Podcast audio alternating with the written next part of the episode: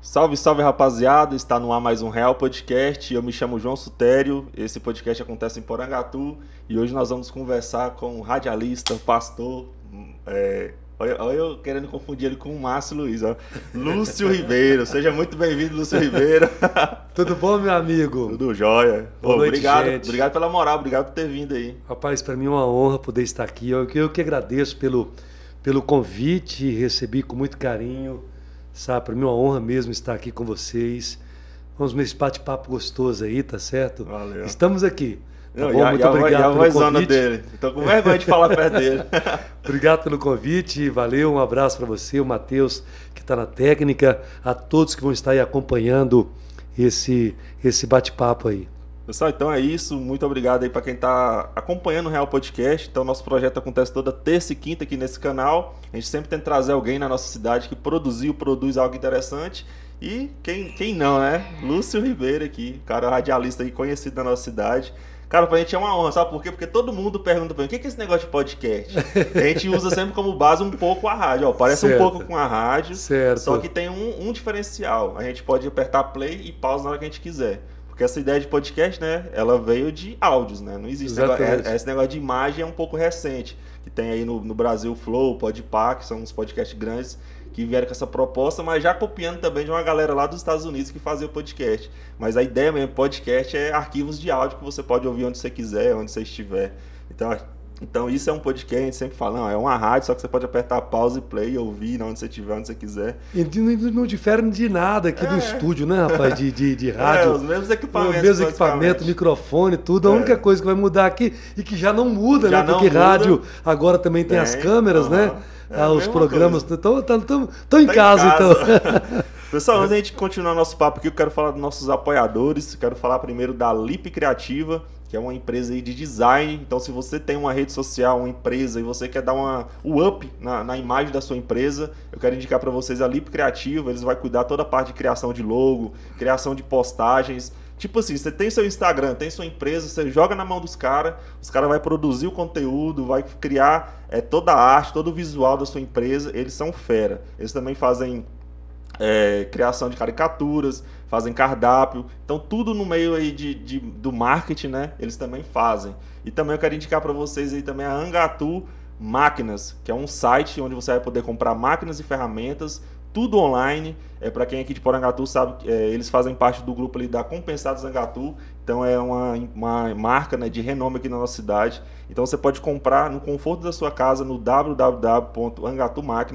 www.angatumáquinas.com.br. Vai lá que eles têm os ótimos preços. São- a loja, é eles fazem aí as maiores vendas do Brasil nesse ramo aí de máquinas, ferramentas e é da nossa cidade. Então vamos valorizar aquilo que é da nossa cidade. Então recado dado, vamos ao papo. E aí, pastor, como é que o senhor está?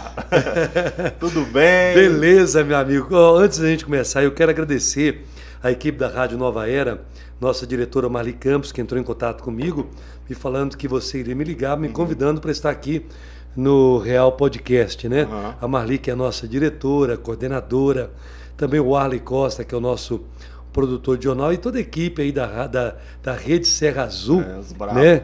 Que estão aí dando esse apoio, com certeza também É. vão estar assistindo. E amanhã, você liberando, eu quero estar passando partes aí do nosso bate-papo no programa O Povo na TV, que vai ao ar de meio-dia ao meio-dia e 40 na Rede Serra Azul, canal certeza. 23.1. Tá certo? É, Lúcio, esse programa aí é novo, né? É novo, é novo. Ele surgiu com a pegada de, de fazer algo com a cara de Porangatu, né? Aham. Esse é algo que assim que a gente sempre sonhou. Eu tinha esse sonho, só não sabia como começar, como fazer. Não tínhamos também uma estrutura, Uhum. é um e de repente as coisas foram dando certo. é, chegou para a rádio aí o Arley Costa, né? Aham. E a Marli Campos e vamos colocar um programa. Me convidaram para fazer esse programa. E eu falei, vamos, vamos, eu tenho sonho. Tinha, um, pro- tinha vontade de fazer um programa, Aham. mais ou menos no estilo daquele cara lá do Amazonas, o, o, o- o- Esqueci o nome dele agora, rapaz. É aquele, o, o Siqueira Júnior? Siqueira, Siqueira, né? Aham. O Siqueira. Aí eu falei, não, eu tinha vontade de fazer um programa mais ou menos daquele jeito. Aham. Eu tinha um amigo meu, eh, deputado Lino Rossi, Uhum. né, um grande amigo, trabalhou aqui na Rádio Tropical em Porangatu, isso nos anos 80. Ele tinha um programa, aliás, ele foi eleito a deputado com um programa é, que ele tinha também, se eu não me engano, na, na Amazonas, chamava, chamava Cadeia Neles, né? E eu achava bacana o programa, depois veio o Ratinho, com essa Ah, pegada. pegada do Ratinho. Daquela que pegada do Ratinho, um Sei. programa assim, com informação, mas uma Aham. coisa mais descontraída, Sei. né? Mais, mais tranquila. Então a gente colocou, estamos engateando, mas estamos indo, estamos crescendo, né? Inclusive, o Ratinho é uma das inspirações do Siqueira Júnior. Ele teve É. no, no- no programa do Dani Gentili, eu assisti ele falando que é a mesma pegada, assim, tenta trazer aquele humor. Cara, o Siqueira Júnior é muito bom. É muito bom, muito Cara, bom mesmo. é- E, e aliás, aliás, o Ratinho, ele é- a gente até brincava, né? Aham. Eu tinha uns amigos que, quando eu morava em Pires do Rio, Uhum. essa é uma outra história, eh, uns amigos, quando eu morava, ele ficava assim, o Santo Ratinho vai começar. É. Eu gostava tanto de chamar o Ratinho de o Santo Ratinho. O Era, Ratinho já traumatizou a minha infância. quando, quando ele trabalhava, parece que na Band, se eu não me engano, na Band. Aí depois que ele foi pro SBT, ficou muito assim, meio. meio assim, muito né, engessado. Aham. Perdeu um pouco aquela, aquele pique que ele tinha antes. Mas tá bacana. é- Tinha umas pegadas de pegar um cacetete e bater, bater, na mesa. era uma coisa assim mais me- menos produzida, né? Aham. Tinha assim, uma coisa mais à vontade, né? Uhum. E assim eu achava mais bacana antes dele ir pro SBT, sabe? Aí depois que foi, eu acho que ficou muito assim um pouco engessado. Uhum. Mas ainda é bacana, não assisto mais, mas Não, eu lembro, quando era mais novo, tinha uns, ele passava muita coisa de ET, muita coisa de fantasma. É. E eu, eu era novão, meu Deus, eu ficava com medo.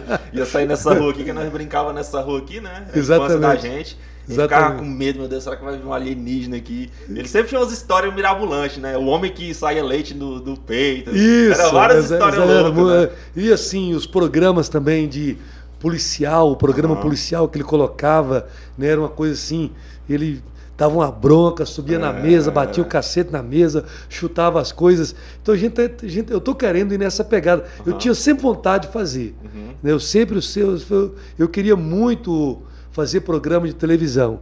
Só que devido assim a minha ocupação evangélica, Uhum. a gente nunca teve assim essa oportunidade, né? E agora estamos tendo aí, né, com esse lado aí, eu creio assim, e assim como o Real Podcast, eu sempre comparo as coisas como um avião. Uhum. né? O avião, antes dele decolar, antes dele pegar voo, primeiro ele faz uma, uma um taxi, taxia na pista, né? Uhum. é, liga as turbinas e tudo mais, ele vai dar aquele pique, levanta o bico e depois que ele vai alçar voos, né? São etapas, né? É são etapas. Então eu, eu comparo, eu comparo assim esses projetos dessa forma, dessa forma, né? Aham. Eu vejo aqui o Real Podcast mesmo já taxiou na pista. eu tenho certeza já está levantando o bico aí. Não, Esse avião está levantando o bico aí, já está já tá levantando o voo, né? Nós estamos aí ligando as turbinas. Aham. Nós já ligamos as turbinas. Mas o bom é que você tem umas turbinas boas. Serra Azul, Rádio Nova Era, já é uma turbina Já tá- potente. já a Marli, estu- a Marli ela tem essa pegada, né, de, É. de inovar, de trazer coisas novas. Exatamente, Gostei exatamente. muito de ter conhecido ela, a pegada que ela tem de vamos fazer isso, vamos inovar, vamos pegar aquilo que já existe Isso. e ela adapta, ela faz isso muito Exatamente. bem, ela tem uma maestria nisso daí. Exatamente. Gostei da é. pegada dela. É, eu nem vou chamar mais de Luz, vou chamar de pastor, porque pastor não, não tem nome, né?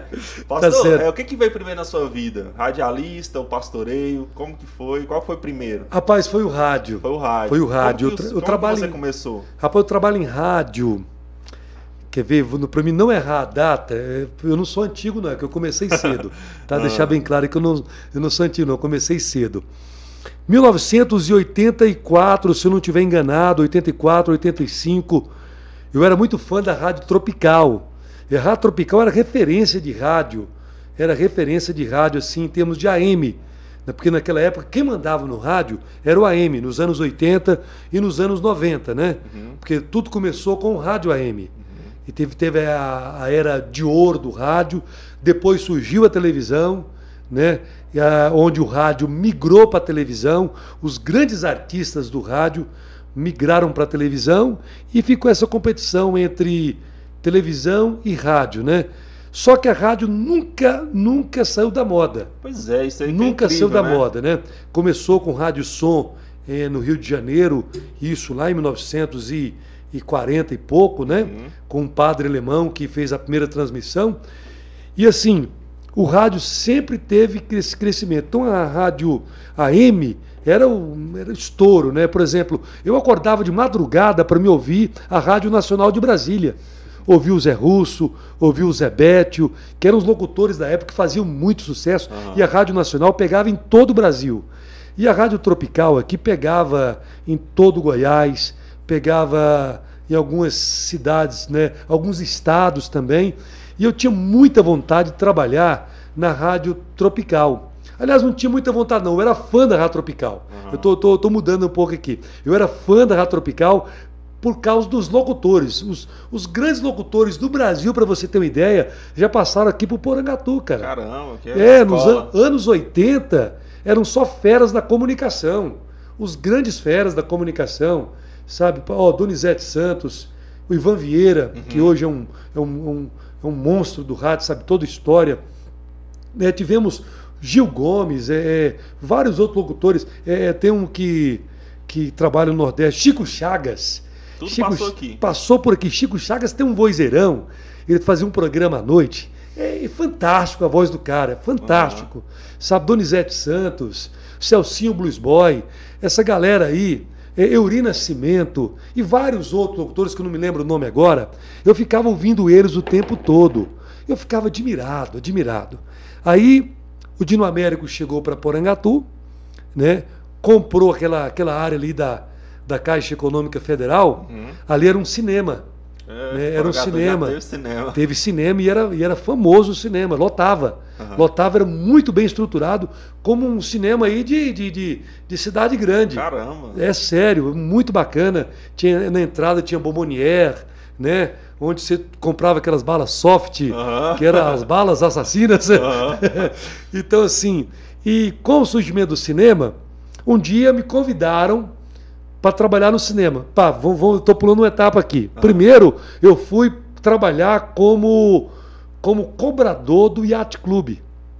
Né? O Yacht Club estava sendo feito, tinham vendido os títulos uhum. e precisava de um rapaz para ir estar tá recebendo, é, andando de bicicleta na cidade, pegando a grana dos títulos, que era mensal. Entendi. Não, muitas pessoas compraram o título porque era algo, algo acima do nível de Porangatu para aquela época. Uhum. Um clube do porto do Yacht Clube, sabe, só capital como Goiânia, Brasília. Eu lembro, tinha os tobogã, meu pai tinha. era associado. Pois é, lá. sabe, então assim, ele chega, o Dinamec chega, constrói a Médio Norte, sabe, um enorme Médio Norte, com, começa a construir o Yacht Clube, e eu me convidou para me ser cobrador lá, eu fui contratado para ser cobrador. De lá eu fui para trabalhar no cinema, né? E era, eu, era, eu era operador, é, operador das máquinas lá do cinema. Top. Cara, você não quer imaginar que quer trabalhar num trem daquele. Era naquela época. Não, você pegava uma fita de rolo aqui, uhum. ó, colocava aquela fita aqui, passava por vários lugares e emendava aqui, uhum. né? Aí você tinha que estar tá olhando aqui um carvão vegetal, tinha um carvão vegetal que você tinha que estar controlando a luminosidade da tela. Meu então você Deus. tinha que estar de olho na tela o tempo todo e de olho aqui nesse carvão vegetal para a tela não escurecer. Uhum. E o detalhe é o seguinte: pode acontecer, acontecia de vez em quando do rolo quebrar, né? Onde, onde o povo gritava, aí você tinha que ser muito esperto, ah. mas muito esperto mesmo. A gente tinha que, em questão de dois, três minutos, quebrava, né? se acendia as luzes, já pegava aquilo ali, rapidamente rapava, emendava a fita, o rolo, uhum. né? E já passava tudo de novo, e o povo gritando e vaiando, e, e você já colocava. Então não era fácil, não. Uhum. Eu fiquei ó, uns dois meses para me aprender essa técnica aí. Né? Aí o, o cinema fechou. Com o fechamento do cinema, eu fiquei desempregado. Na época, esse cinema fechou por quê? Eu sempre quis saber por que, que parou os cinemas em Pois é, pois é, assim. Sabe, tinha público, tinha, o povo gostava muito, era, uhum. era o único entretenimento de Porangatu. Hoje eu sinto né? que falta entretenimento em Porangatu. Pois é, era o único entretenimento em Porangatu. Né? Esse cinema enorme ali. Tinha o, o Irapuru, lá na, o cinema do Pinheirão, lá, lá, lá em cima ali, onde hoje é os calçados. Uhum, lá eu já tá fui. Pois é, foi já bem foi. depois. É. Eu assisti Homem-Aranha 1 lá. É mesmo? Lá nós que era o Lojão Taiwan. Exatamente. É. Aí depois fechou. Eu acho mais assim que por, por, por, acho que por mudar em questão de investimento só pode, Entendi. sabe? Porque com o fechamento do cinema ficou sem entretenimento em Porangatu. Uhum. Era onde o pessoal porque, assim, é, a era do romantismo, uhum. os anos 80 foi a era do romantismo, coisa que tem se perdido uhum. no, no, no, já, já, já nessa, nessa no, no, ano 2000, de 2000 para cá. Né? Mas os anos 80, anos 90, eu estou dizendo os anos 80 porque eu nasci em 70, então anos 80 foi, era é, a época do romantismo. As melhores músicas foram nos anos 80. Não, não, ninguém conseguiu. Eu sempre falo isso para meus alunos lá. É, ninguém conseguiu bater. Da época. É, ninguém conseguiu bater os anos 80 até hoje. As melhores músicas internacionais, as melhores músicas nacionais, os melhores grupos de rock surgiram nos anos 80. A música brasileira nunca teve tão em alta como nos anos 80, sabe? Era um monstros, né? Capital Inicial, Legião Urbana, né? Kid de Abelha e por aí vai, uhum. né? E músicas assim bacana. Então era, era letra, né? Letra, aquela letra mais profunda, bacana Hoje mesmo, é só duas criativa. Pois é, e olha lá que às vezes é só uma, só uma. né? senta, senta, senta e por aí Acabou vai. E já era, é. né? E assim, então, como era a era do romantismo, cara, a gente ficava com o coração acelerado para convidar uma moça uhum. para ir no cinema. Olha que chique. Nossa. Né? Aí foi quando a Rita Lee lançou na época no escurinho do cinema. Ixi, aí né? bombou. Né? Bombou, cara, porque o cinema era coisa, coisa romântica, né? chupando drops de ani, porque tinha que, para você entrar para assistir o filme, você tinha que comprar balinha. Uhum. Hoje é pipoca, né? Tem pipoca, tem, tem muitas outras coisas, mas antes era balinha. Eu não sabia disso. Pois é, porque só tinha bombonier e era só balinha. Então a Rita Lee gravou essa música já nos anos 80, no escurinho do cinema, chupando de, mas de repente o filme apagou, as luzes acendeu. Uhum. E foi, era quando acontecia ah, isso. Entendi. Era quando acontecia isso de quebrar a fita, né? Uhum. Aí acender as luzes, que flagra, que flagra, né? Porque tinha muita gente beijando, uhum. né? Acendia as luzes, eu pá, pegava no flagra ali a pessoa beijando, cara. né? Então assim, eu trabalhava no cinema, o cinema fechou e um dia andando pela rua, Enio, eu chamava ele de tio Enio, uhum. né? pessoa assim, o saudoso tio Enio, tenho saudade da turma daquela época, isso em 1984, 85, não, não me lembro bem. Ele me encontra na rua e diz, Lúcio, vá, não, Bicalho, meu nome era Bicalho. Não, não, minto, minto, minto, minto, minto. Bicalho veio depois. Deixa eu corrigir aqui, gente. Eu vou lembrando aqui. Uh -huh. Eu estou puxando, é assim eu tô puxando aqui no HD, uh -huh. tá entendendo? Estou puxando aqui no HD. É, me chamou, era Carlos, né? porque meu nome é Carlos Mar Lúcio Ribeiro. Né? Me chamou para me ir. Por essa eu não esperava. Pois é. Me chamou para me ir lá na Tropical para me aprender sonoplastia. Hum. O sonoplasta, para você ter uma ideia, ô Sutero, o sonoplasta de uma rádio AM daquela época, o cara tinha que ser um verdadeiro artista. O cara tinha que ser bom. O programa, o locutor fazia sucesso se ele tivesse um bom sonoplasta. Caramba, caramba. Tá é, o cara tinha que ser fera, tinha que ser fera. Saber o verdadeiro DJ. Você entendendo? O cara era um artista mesmo. O sonoplasta tinha que ser o sonoplasta. Uhum. Né? Um cara, para se tornar um sonoplasta, tinha que ser, no mínimo, uns 30 dias aprendendo. E olha que o cinema, eu já vi do cinema que era, uhum. era complicado, né? Aí eu cheguei, Sil Farney, né? Sil Farney que era o sonoplasta do Euri Nascimento, e eu vendo ele lá trabalhando, só para você ter uma ideia, eram duas picapes uhum. né, de discos, aquele tinha vários discos à disposição, Não, já pré-selecionado, né, o, o, o, o, o discotecário que na época era o Elis Pompilho, né, o Elis Pompilho, conhecido como Já Morreu, que mora aqui em Porangatu, que tem um carro de som, né, muito conhecido na cidade. Uhum. O discotecário era o Elis Pompilho. Então ele já preparava alguns, di alguns discos. Aí você tinha duas picapes aqui. O locutor falando. Aqui você, é tinha, é. aqui você tinha cartucheiras. Essas cartucheiras eram um cartucho desse tamanho. Uhum. Aí você tinha que pegar o cartucho aqui, pegava o cartucho. Ele está falando aqui, ficavam as vinhetas e os comerciais. Certo. Aí você separava aqui, ó. Ele está falando, você pegava o cartucho, colocava, disparava aqui, ó, pá, né? Tum, tum, tum, hora certa. Aí você soltava aqui. No que ele falava hora certa, já tinha que estar com outro cartucho engatilhado na cartucheira para soltar para ele falar, você tá entendendo? E o detalhe, você tinha que estar cuidando da música. Nossa. Aí você tinha que preparar aqui a música, preparava com o dedo, ouvindo, segurava aqui com essa mão, porque você, porque a música não podia sair assim, ó. Ela tinha que sair em cima. Entendi. Se o cara fizesse isso, era um erro. Você tá entendendo? Porque quando ele soltava o, o- a picape, o- a, a radiola, né? Vamos falar na linguagem aqui, né? uma radiola ali, logo que ele soltava. Então, para não sair aquele. hum, Né? Pra, Então você tinha que colocar no ponto, segurar e dar o toquezinho com o dedo. Tinha que estar na medida É, pra. medida certinha, não podia sair hum, e nem hum, né? Então você já Nossa. soltava aqui. E na hora que ele estava falando, você já tinha que preparar outro disco aqui, Aham. tá de olho nas cartucheiras, preparar outro disco aqui, já soltar alguma coisa concernente à fala dele.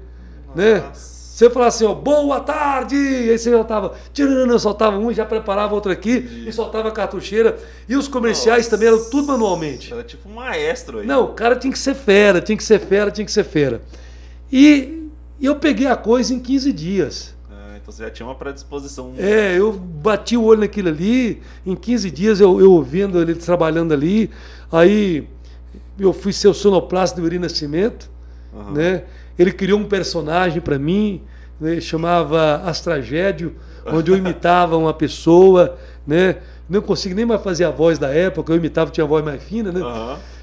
E um dia eu tô eu tô lá dentro do estúdio, né, imitando logo imitando os locutores, Uhum. né? Rádio Tropical, coisa e tal, tal. Aí o cara me ouviu, o tio N me ouviu, falou, falou brincadeira então. foi. Eu falei assim, olha, fala o seguinte, você vai começar no programa de manhã. De uma brincadeira, Luiz. É. Caramba. Aí eu comecei no programa de manhã, chamado, não me lembro agora o nome, hoje começou eu, depois veio trabalhar com a gente a Neia Gonçalves, que hoje é uma monstra de uma locutora que trabalha em Anápolis, chamada Baby Neia, fera locutora, desde aquela época começou comigo, sabe? E nós fazíamos um programa, aí eu comecei no rádio lá, mas eu digo assim, eu comecei no meio de, dos melhores. Uhum. Você tá entendendo? Então, assim, a minha formação de rádio, ela veio dos E melhores. tipo, você viu a evolução de Eu tudo vi- é, acontecendo. tudo né? acontecendo. Porque hoje não tem nada a ver com o que era antes a forma de, de fazer rádio, né? Então, assim, os caras não feram demais, sabe? Eram os melhores locutores. Por exemplo, nós temos aqui em Porangatu Ivan Vieira, que é um, que é um baita um locutor, sabe? O Donizete Santos, que hoje mora em, em Goiânia. Lino Rossi, cara, esse cara que eu te falei que, que é deputado, Aham. que foi deputado, né? Teve até um escândalo dele há um tempo atrás aí. Lino Rossi, que foi deputado, se eu não, sei, se eu não me engano, pelo Amazonas ou pelo Mato Grosso. O Lino Rossi trabalhou aqui.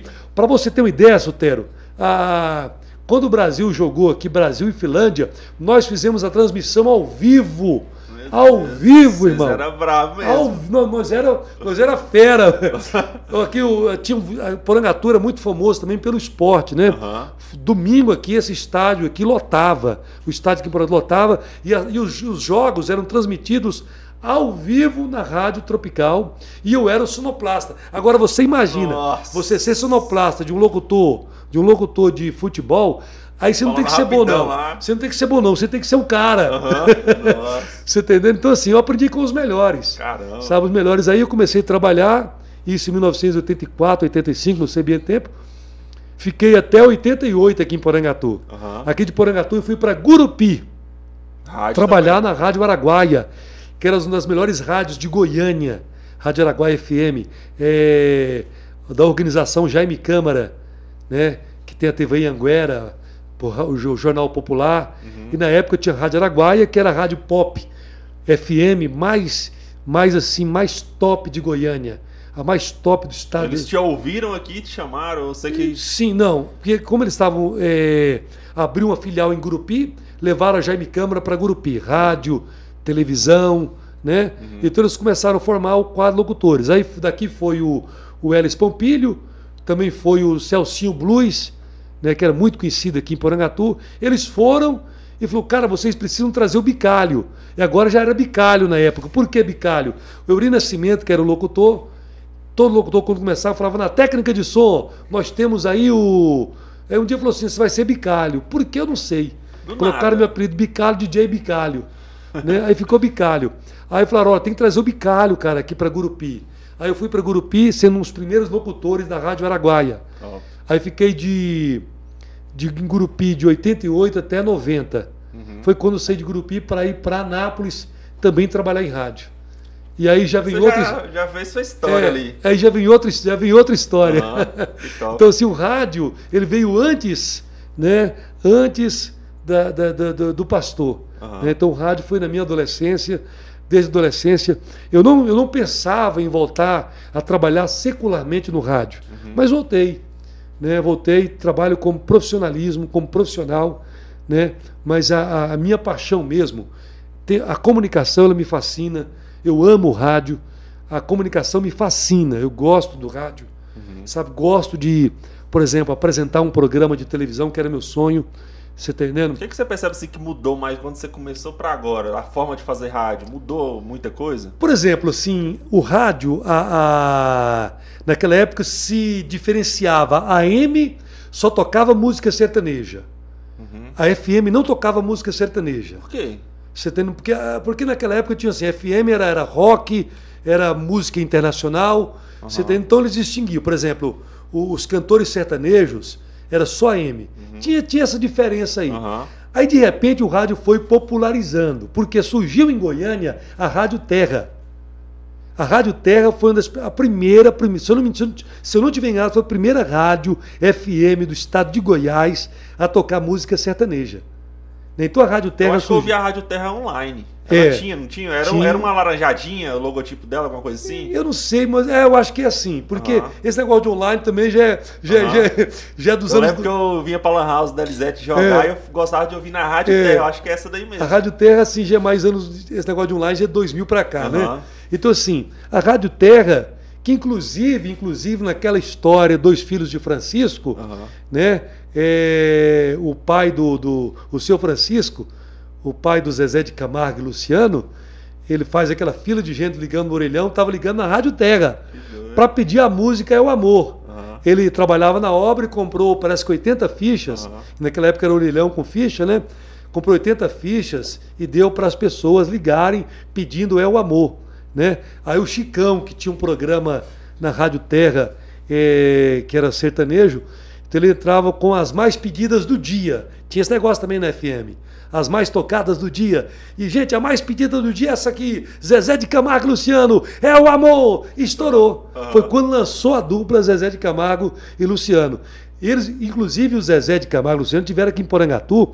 Na época eram Zazá e Zezé. Sério? Tiveram comigo no estúdio, na Rádio Tropical. Terminou, terminou, terminei de entrevistar eles. Ele falou, cara, nós estamos sem grana para ir embora. Olha só. Meu Deus, que história. Muitos não sabem essa história. Cara, nós estamos sem grana para ir embora. Eles estavam num Opala, num Maverick, se eu não me engano. Uhum. Aí tinha inaugurado, tinha inaugurado o Coreto. Uhum. O Coreto ali da Praça da, praça da Matriz lá. Sei. Da Praça Antiga lá, da, da Igreja Velha. Uhum. Você está entendendo? Sei. Tinha inaugurado aquele Coreto lá.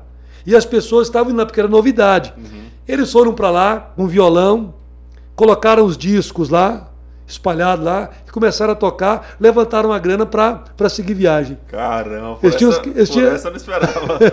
eles tinham saído do programa e foram para lá, Zezá e Zezé. Zazá Depois Zezé. lançou o Zezé de Camargo e por aí vai. Mas assim, o certo que a pergunta que você fez assim, é que tinha um, F, tinha um FM tinha um AM. Uhum. A M mandava, a M tinha uma audiência.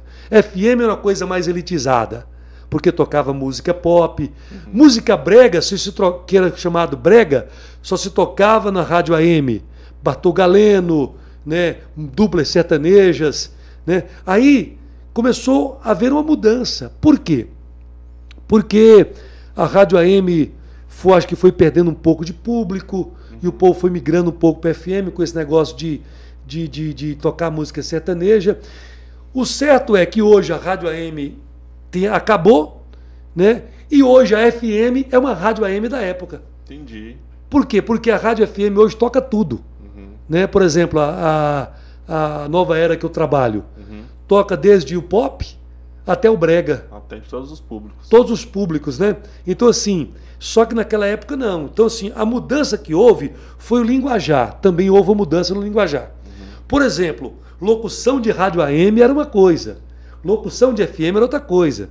O cara para trabalhar em FM, por exemplo, eu trabalhava em rádio AM, só que eu, eu, eu tentava imitar uma pegada de FM. Entendi. Né? Olá, bom dia, como é que você tá? Tudo bom? Estamos começando aí. O AM não. Olá, gente, bom dia, tudo bem? Estamos começando aí, programão. Então era uma coisa assim, bem populazona, Entendi. sabe? Alô, Dona Maria, como é que você tá, Dona Maria? Né? E Joy FM não é aquela coisa mais, né? Pegado. 2 e 15 agora, boa tarde, tudo bom? Estamos começando aí o programa tarde, né? E assim, essa pegada mais rápida, mais menos papo e mais música, né? E hoje não, hoje está tudo misturado. Entendi. Não existe mais essa diferença. Pra mim era só um sinal, um vai mais longe, outro vai mais perto, Não, um não, tem mais não. qualidade e outro tem menos. Então tem todo esse contexto todo esse contexto da história. FM era uma coisa, Aham. FM era elitizado, Entendi. né? AM era povão. Eu Eh, percebo assim que passou vários anos, a internet, televisão cresceu muito, mas a rádio sempre tá lá e sempre A rádio tem nunca a vai. mesma A força. rádio nunca vai acabar. A televisão vai acabar. É. A televisão Cara, já perdeu. A televisão já perdeu aí 50% da sua força. Eu Acho que até mais, viu? Até mais, né? Por exemplo, tudo começou com rádio, a era, a era de ouro do rádio. Uhum. O, cara que, o cara que falava no rádio, ele era artista. Era artista, era bem pago. Aí migraram para a televisão. E hoje tá a internet tomando conta, né? Os, os streams tomando conta, os podcasts tomando conta, né? E tudo mais. Mas sempre com a pegada de rádio, ó. Pegada de rádio. Por quê? Porque o rádio está indo para a televisão, né, para a internet. Só que a televisão não está conseguindo vir para a internet. Estão criando né, é, é, outros programas para estar na internet. Então a tendência hoje, a tendência é da televisão daqui a um tempo, ela está bem, né, tá bem diminuída. Só que, por exemplo, um programa jornalístico como que a gente, que a gente faz, ele está ele tá ali na internet. É, sim que Então, eu acho é, interessante. Ele está na internet. Agora, muitos programas televisivos, esses não. Porque, por exemplo, hoje quem são os maiores artistas do Brasil hoje? Vamos quem são os maiores artistas do Brasil hoje? É o cara que está na internet. Uhum. Você fala o Whindersson Nunes hoje, todo mundo conhece da internet. Você vai falar muitos artistas da Globo, muita gente não conhece. É. Muita gente não sabe quem é um artista da Globo hoje. Somente os mais jovens. Exatamente, exatamente. Hoje é o TikTok, É. o YouTube, é tá? Instagram. Sendo que há 15 anos atrás, artistas da Globo, É, os do global. SBT, Tá chegando um global na cidade. puxa vida, É, fazia fila. né, fazia fila para ver o cara. dia, agora traz o Whindersson Nunes aqui. Traz o Whindersson Nunes. Trava essas estradas tudo aí. Pois então, traz outro, outro cara aí, né? É. Por exemplo, quem conseguiu ir para a internet, como por exemplo aqui Danilo Gentili, Aham. que é um cara que está na internet, faz sucesso na internet, né? Quem conseguiu focar na internet faz sucesso. Agora, quem não conseguiu, você pode observar que muitos tentam, Uhum. né?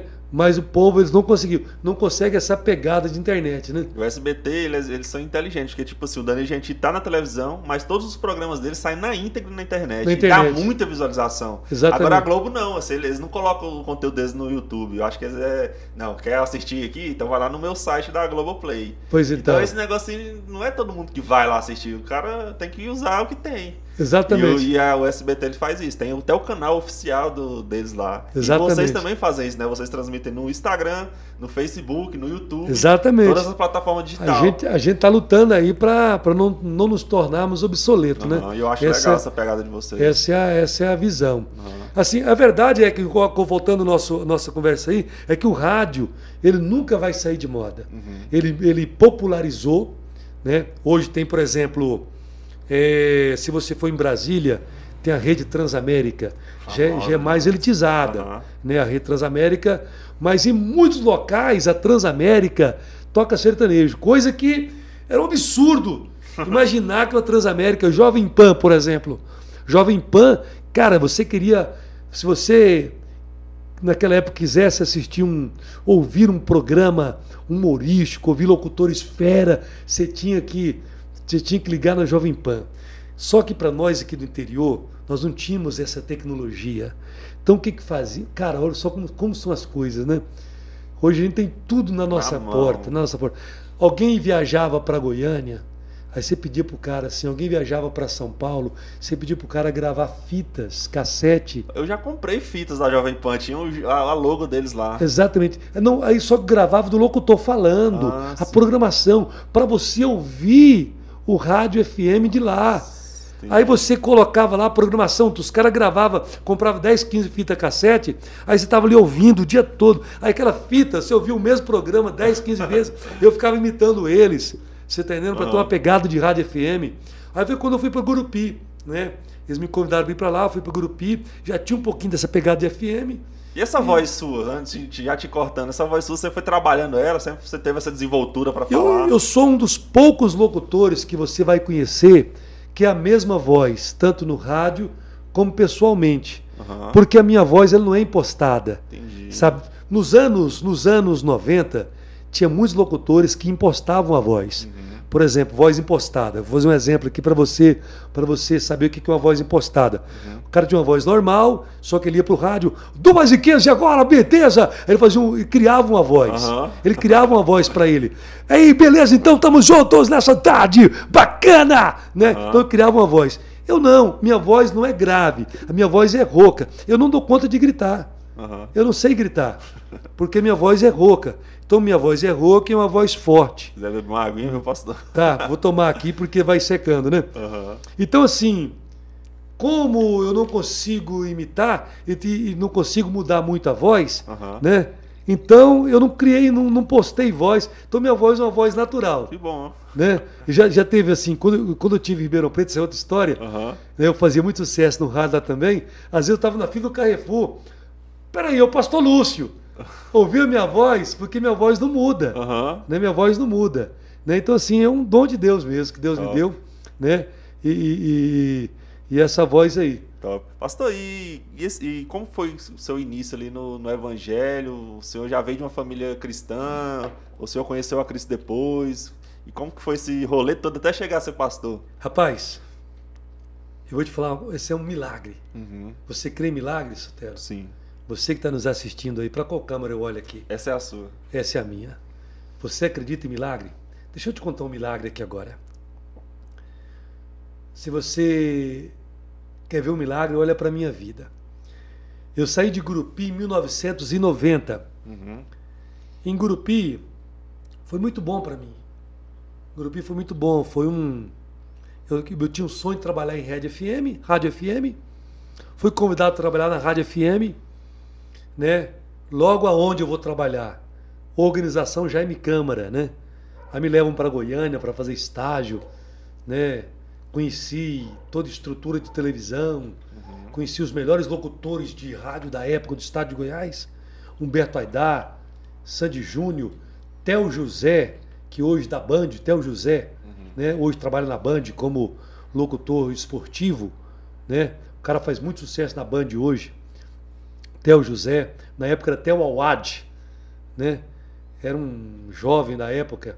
E o Theo José, eu era fã dele, era fã do Humberto Aidá, cara. Humberto Aidá era um cara da comunicação, eu era fã do Humberto Aidá, era fã. E eu conhecia esse povo tudo, uhum. né? Então fui para o Grupi, foi muito bom uma experiência com o Grupi. Só que com chegada em Grupi, eu conheci também um outro mundo, o mundo das drogas. Uhum. Né?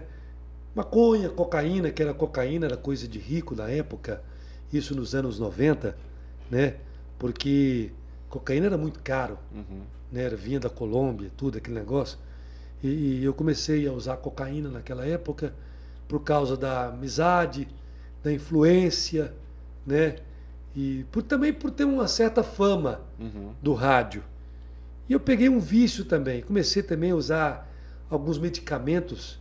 Tomava alguns medicamentos, Eritós, Tociflex, Diazepam, e tomava bebida por cima, cerveja, uísque, e ficava louco, sabe? Louco, vendo o monstro na minha frente.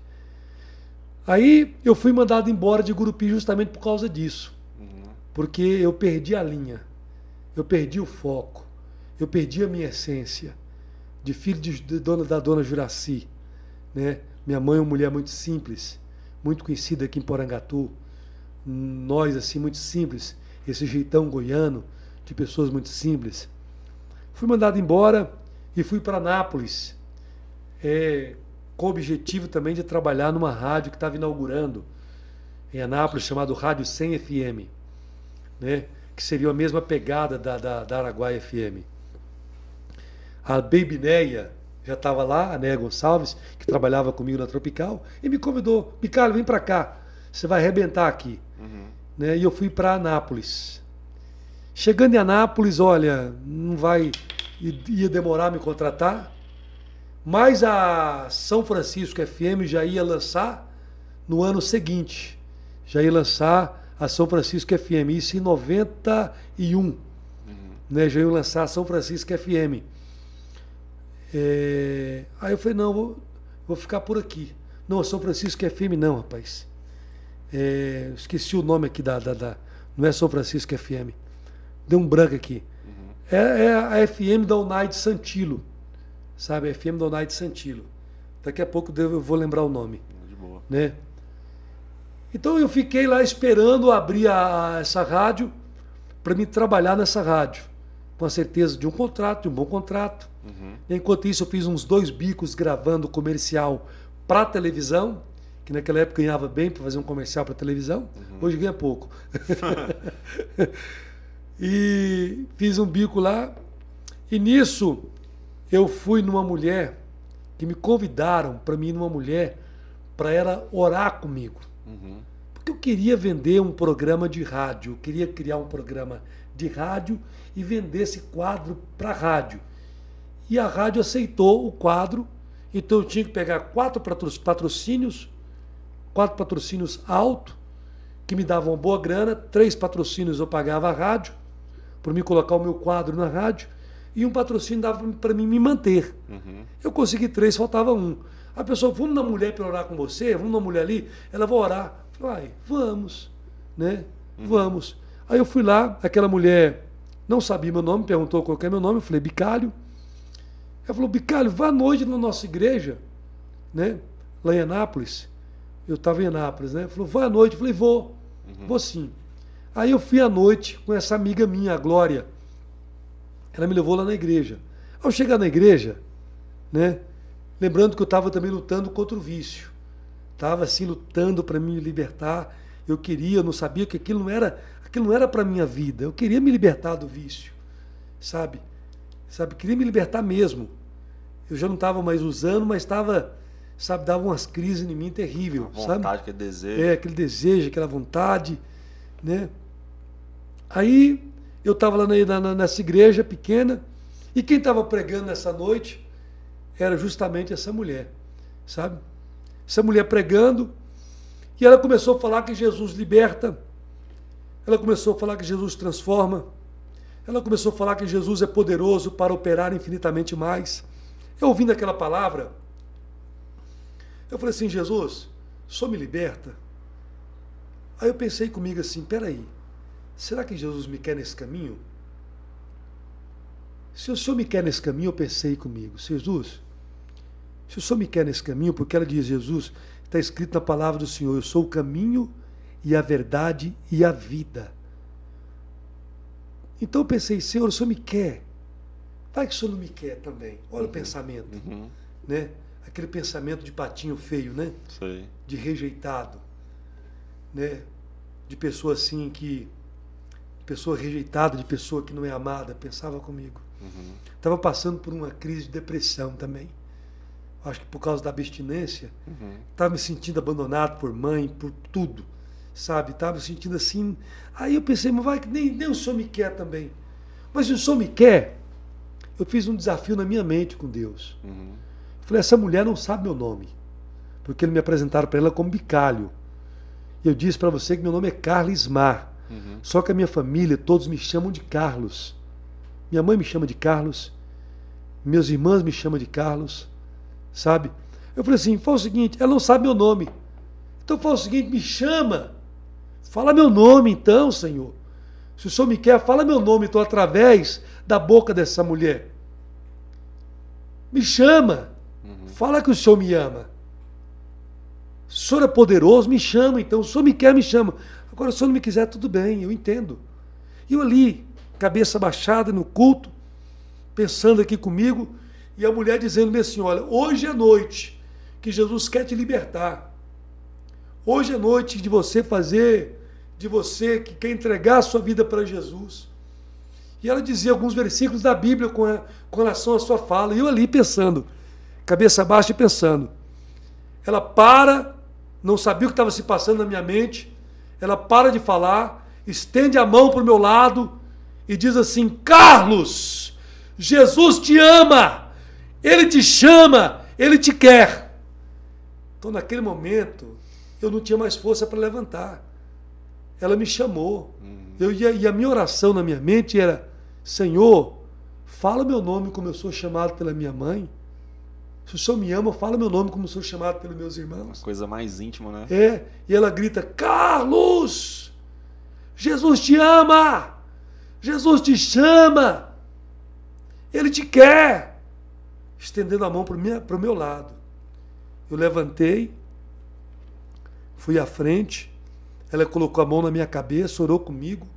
E naquele momento eu senti algo que eu não sei explicar até hoje. Eu só sei que algo entrou no meu coração, me enchendo de alegria, me enchendo de, de amor, de paz, de tranquilidade.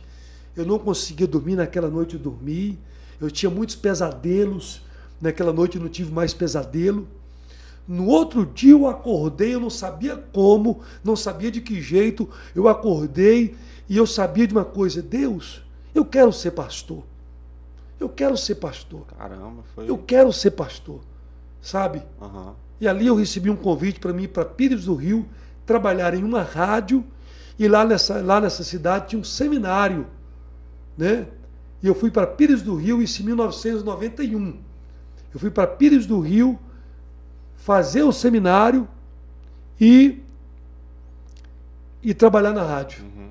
Foi onde, de Pires do Rio, né, eu, comecei a dar os primeiros passos no Evangelho. Né? E hoje estou aqui. Caramba, foi. Sua história é bem bonita. É, essa é a minha história. E tipo, Sabe? você orou ali e Deus teve a misericórdia de fazer segundo o que você havia pedido a ele. Né? Exatamente.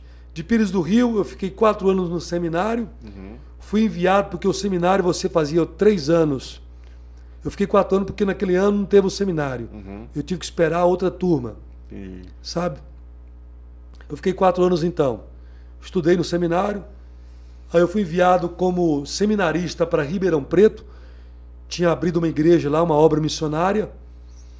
Tinha sido enviado algumas pessoas para lá. E eu fui enviado como seminarista porque o seminário eram três anos teórico e um ano prático. Para saber se você tem chamado mesmo para ser pastor. Uhum.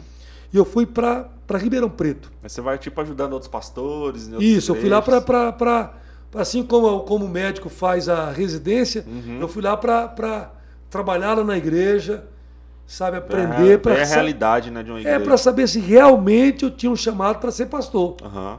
Eu estava preparado para enfrentar tudo que um pastor enfrenta, é as dificuldades do ministério, tudo. Uhum. Eu fiquei aquele ano ali, formei no seminário, Ribeirão Preto não quis mais abrir mão de mim, né? Falou, não, você vai vir para cá. Uhum. Aí eu voltei para Ribeirão Preto, fiquei em Ribeirão Preto Ribeirão Preto eu abri uma obra em Uberaba, depois abri uma outra obra em Mococa, também no estado de São Paulo, e fiquei em Ribeirão Preto como pastor. A igreja onde eu cheguei era uma igreja de uns 35 membros. Deus foi abençoando essa obra. O certo é que em 2007, quando eu saí de Ribeirão Preto, nós já tínhamos uma igreja com mais ou menos umas 700 pessoas, 600 e poucas pessoas, uma frequência uma frequência de quase 700 pessoas, sabe? É, eu fiquei em Ribeirão Preto até o ano de 2007. Foi quando eu retornei para Porangatu. Uhum. Né? Foi quando eu retornei para Porangatu. Deixou outras pessoas à frente do trabalho e retornou. Isso. É, é, é, assim, eu não tenho vergonha de dizer, sabe, Sotero? Uhum. Estou falando um pouco, né? nem deixo, nem deixo às vezes. Eu não tenho vergonha de dizer. É, na minha vida como pastor, eu, eu falei em uma coisa, eu casei precipitado, uhum. né? Casei, namorei em quatro, seis meses e fiz a minha esposa sofrer, meu primeiro casamento, e ela me fez sofrer, sabe? E a gente, eu era apaixonado no ministério, talvez não sabia nem como ser uma pessoa casada. Fui ali lutando, conciliando o certo é que em 2007 a gente divorciou. né, a gente se separou. Foi quando eu vim embora para Porangatu. Só que eu cheguei em Porangatu com aquele sentimento de fracasso. Uhum. De alguém que cresceu em Ribeirão Preto. E eu falo isso aqui, eu sei que está sendo gravado. Ribeirão Preto, eu fui muito conhecido em Ribeirão Preto. As pessoas não falavam, vou na igreja de Cristo, falavam, vou na igreja do pastor Lúcio. Uhum. Porque eu tinha um programa de rádio que fazia muito sucesso.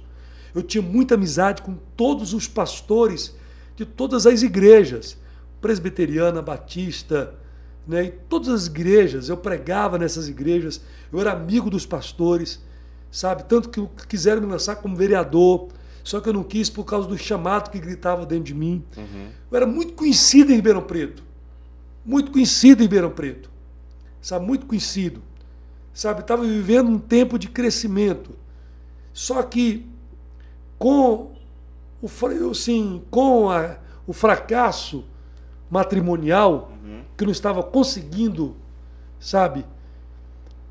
Não estava conseguindo romper. Então houve essa quebra, esse rompimento, e veio aquele sentimento de fracasso. Sabe assim, lá no fundo, no fundo, eu estava com esse sentimento. Aqui em Porangatu eu desviei. Tive dois anos desviado.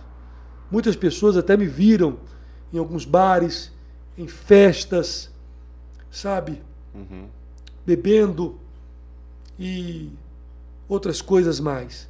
Mas havia um chamado dentro de mim. Eu me lembro um dia, eu me lembro um dia que eu estava em um bar ali naquela lagoa do Sol Nascente ali, Uhum. esqueci o nome desse bar. É, Eu sei qual que é um que fica na esquininha ali. naquela esquina ali. O pessoal, hã? Petisco. Petisco. Petisco. Estava ali e um cara me falou algo que ficou marcado. Por várias vezes acontecia isso comigo. Uhum. O cara chegou e falou assim, falou, Lúcio, interessante, cara. Eu olho para as pessoas que estão aqui, elas parecem com esse ambiente. Elas têm a cara desse ambiente. Elas parecem que estão ali, mas eu olho para você, eu não vejo, eu não consigo ver você aqui nesse lugar, cara. Caixa. Falou assim, o que, que você tem de diferente? Então, assim, o evangelho, ele nunca saiu daqui de dentro de mim. Eu estava passando por um período difícil da minha vida. Estava passando por um período de luta na minha vida. Sabe, de sentimento. Uma, havia uma guerra interior dentro de mim. Uma guerra interior muito grande. Né?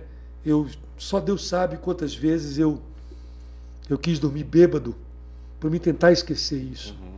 Mas eu sabia que havia um chamado. Sabe, a Bíblia diz: aquele que beber dessa água jamais terá sede. Sabe, Jesus entrou aqui no meu coração. Havia um chamado muito grande. Sabe, Deus já me usou. Escuta, você que está me, me assistindo. Deus já me usou para curar pessoas cancerosas.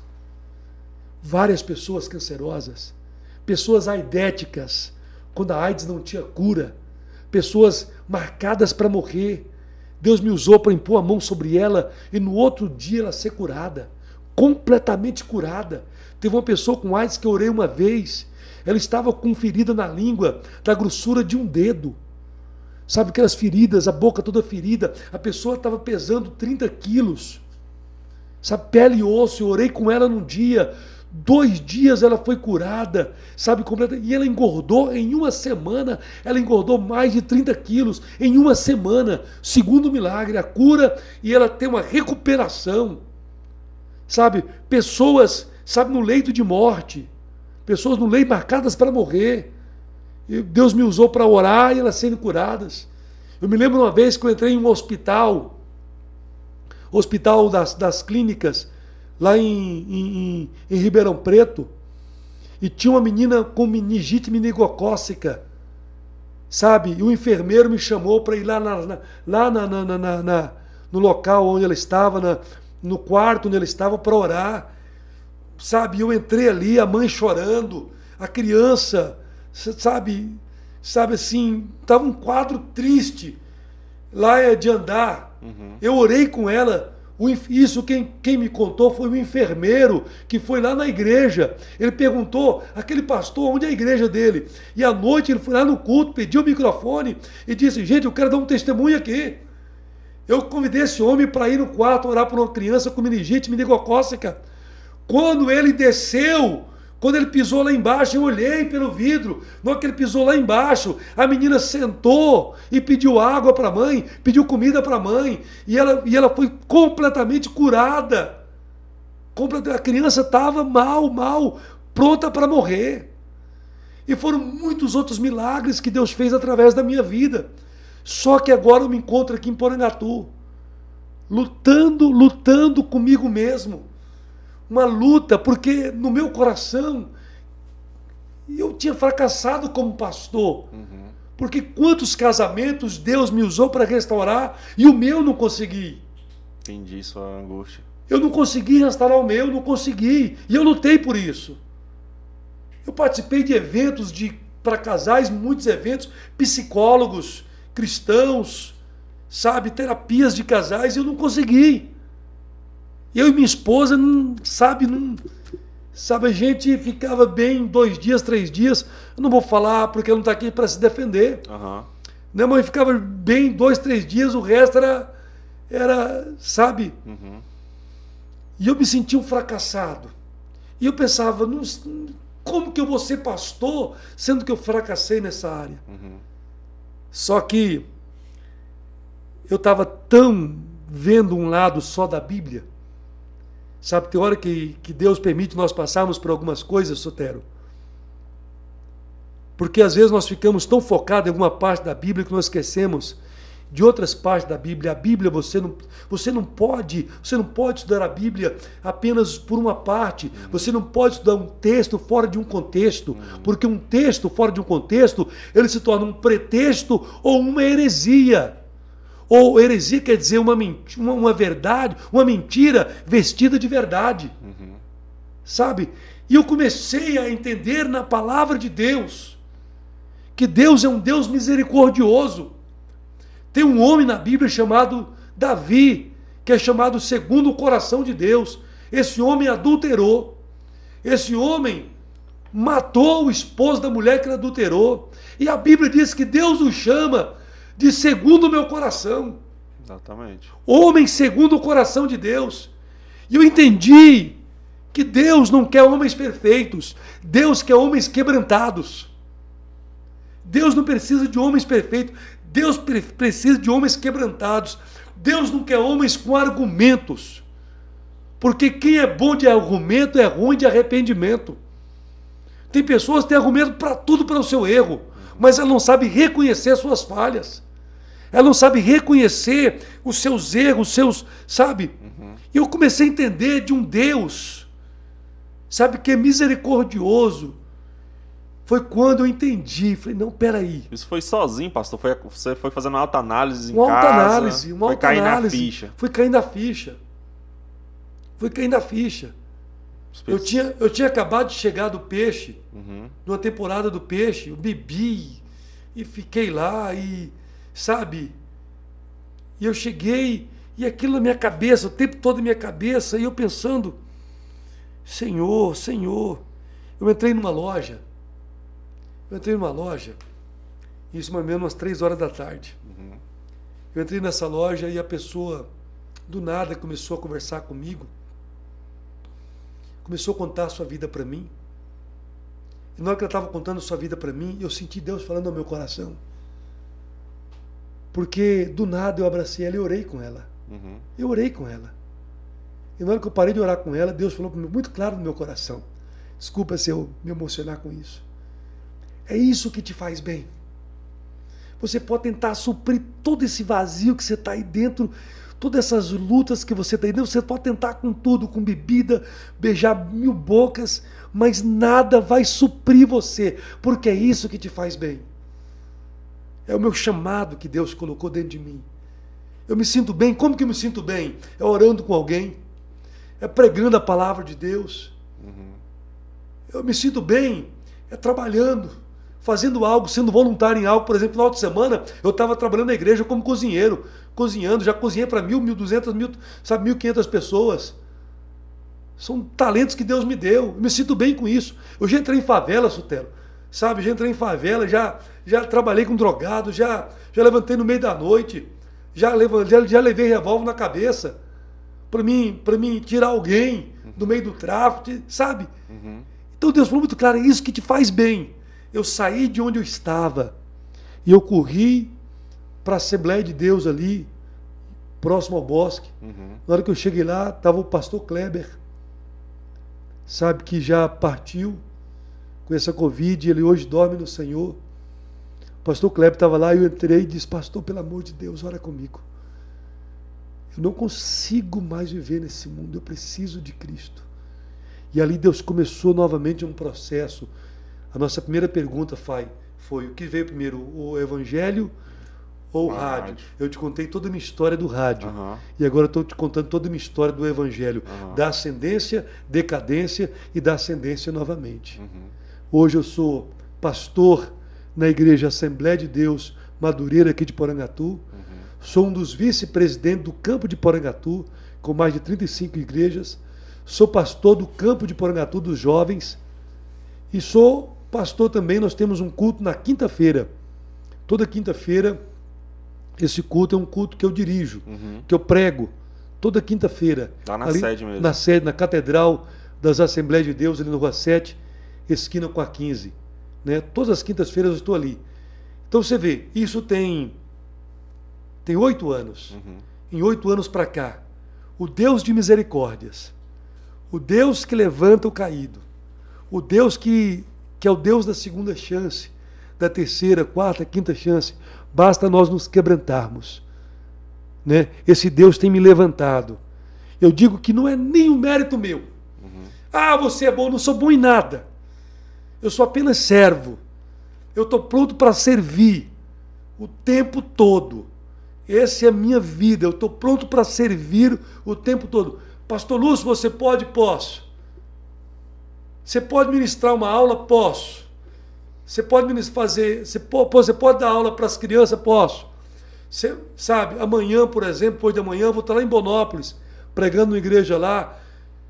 Sabe, esses tempos atrás me ligaram para no pastor, vou fazer um culto aqui na fazenda, você pode vir? Posso. Não Aí eu é cheguei lá, pronto. o pessoal, o Lúcio Ribeiro aqui na. O Lúcio Ribeiro. Hum, Sou, sou simples, gente. Sou apenas um servo. Prego para duas pessoas como para duas mil pessoas. Do mesmo jeito que eu prego para duas, eu prego para cinco mil. Uhum. Como já preguei para duas, três mil pessoas. Já preguei em congressos, sabe, com, com um ginásio lotado. Você está entendendo? Então, assim, sou apenas servo, servo, servo, servo. Sabe? E nesse processo de restauração, Sutero, Deus me deu uma esposa que veio na minha vida para me curar. Sabe aquela pessoa que entra na vida da gente para curar a gente? Uhum. Deus me deu uma esposa viúva que também estava passando por uma vida sofrida. Ficou viúva com três filhos e seu esposo faleceu em um acidente. Sabe, faleceu em acidente e ela ficou viúva. Sabe, com três filhos. Olha só o milagre de Deus. No mesmo ano que ela ficou viúva, foi o mesmo ano que eu cheguei a Porangatu. Uhum. Sabe? E de repente Deus une uma pessoa precisando de um homem, sabe? De um homem que fosse esposo e pai de três crianças. E aqui um homem que foi ferido, machucado, sabe? Um relacionamento de 11 anos que ele não conseguiu restaurar. Deus une essas duas pessoas. Da mesma forma que Deus me usou para abençoar a vida da minha esposa e ser pai dos meus filhos, que é a Agnes e a Beatriz, que são gêmeas, e o João Vitor, e ser esposo da Bélgina Laís. Da mesma forma que Deus me usou para ser bênção na vida deles. Eles são bênção na minha vida, porque eu sou apaixonado pela minha esposa e ao mesmo tempo também apaixonado pelos meus filhos. Apaixonado pelos meus filhos. Então é um processo de restauração nesses oito anos até chegar essa pessoa que está aqui hoje na sua frente. Caramba, história. e geralmente a gente vê assim que no evangelho isso é uma coisa que acontece muito, né? Deus pega uma pessoa, vai lá e transforma. Por isso que a Bíblia fala, naquele que está em Cristo, nova criatura. As coisas velhas Exatamente. passaram, eles que fizeram novas. Esse, esse é o segredo do Evangelho, Sutero. O Evangelho, a igreja, para quem que é o Evangelho? Para todos. Para todos. O evangelho é para prostituta, o evangelho é para o drogado, o evangelho é para o empresário, é para o homossexual, o evangelho é para tudo. Para tudo. Ah, eu tenho que mudar para a minha igreja. Não, você tem que ir para a minha igreja. Por quê? Porque a igreja aceita tudo. Uhum. A igreja aceita todos. Todos. Só não aceita tudo. Uhum. Você está me entendendo? Por que não aceita tudo? Porque o evangelho é transformador. Esse é o poder do evangelho. O evangelho pega um Paulo perseguidor e de perseguidor se transforma em perseguido. O evangelho pega um Pedro, que era pescador, e transforma num pescador de homens. Uhum. O evangelho pega uma pessoa e transforma. Esse é o poder do evangelho. Sabe? Por isso que a Bíblia diz: nova criatura. As coisas velhas ficam para trás. Sabe? O evangelho é exatamente isso, é transformador. O poder de Cristo Jesus, ele é transformador. Por isso que eu não digo que o evangelho não é uma religião.